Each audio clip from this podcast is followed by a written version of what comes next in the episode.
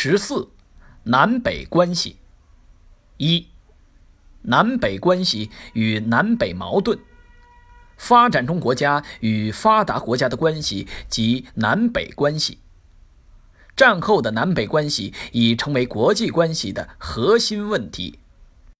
南北矛盾是指广大发展中国家与少数发达国家之间的矛盾。南北矛盾由来已久，大体可分为四个阶段。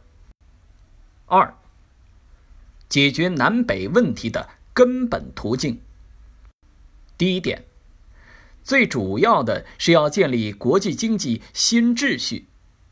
这是因为发达国家对发展中国家的剥削和掠夺，主要是通过国际经济旧秩序实现的。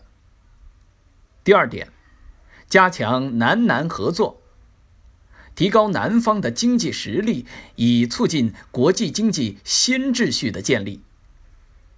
第三点，推动南北对话，改善南北关系。